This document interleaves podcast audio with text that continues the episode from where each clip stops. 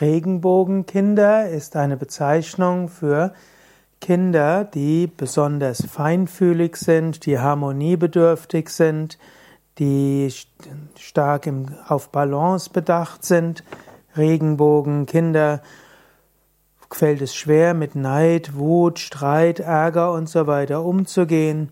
Regenbogenkinder sind feinfühlig, sensibel, empfindsam, sie leiden sehr stark mit anderen und weinen viel.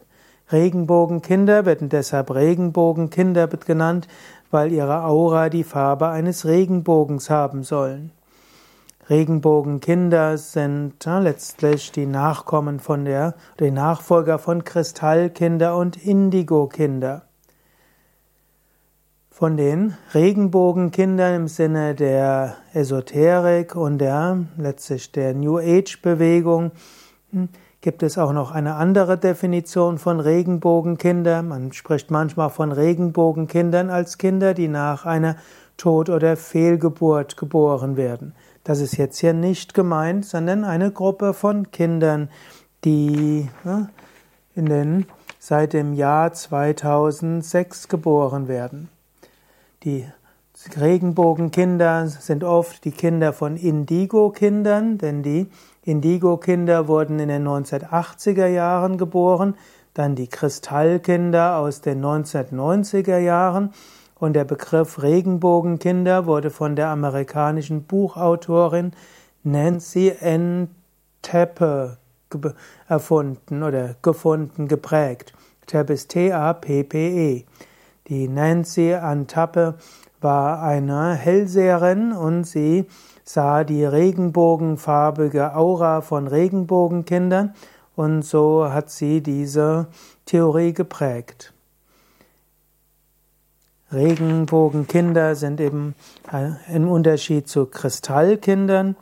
Kristallkinder sind Tagträumer, die oft in einer Art Trance sind. Auch sie haben ein großes Mitgefühl. Kristallkinder haben einen starken Gerechtigkeitssinn. Sie sind gute Vermittler, aber eben nicht so wie die Regenbogenkinder auf Harmonie bedacht.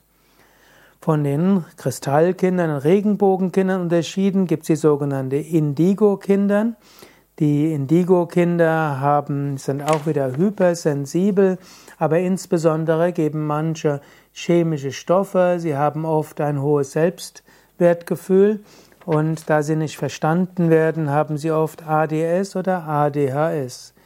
Indigo-Kinder wurden früher genannt als Vorboten eines größeren spirituellen Prozesses.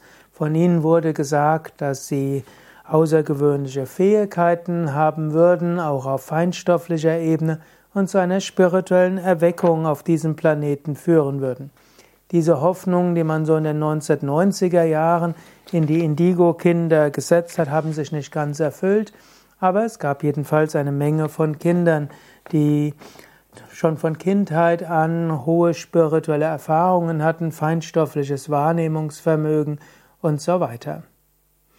Ja, soweit also zum Thema Kurzvortrag über Regenbogenkinder, Kristallkinder und äh, Indigo-Kinder. Wenn du mehr darüber weißt, schreib's doch in die Kommentare. Danke.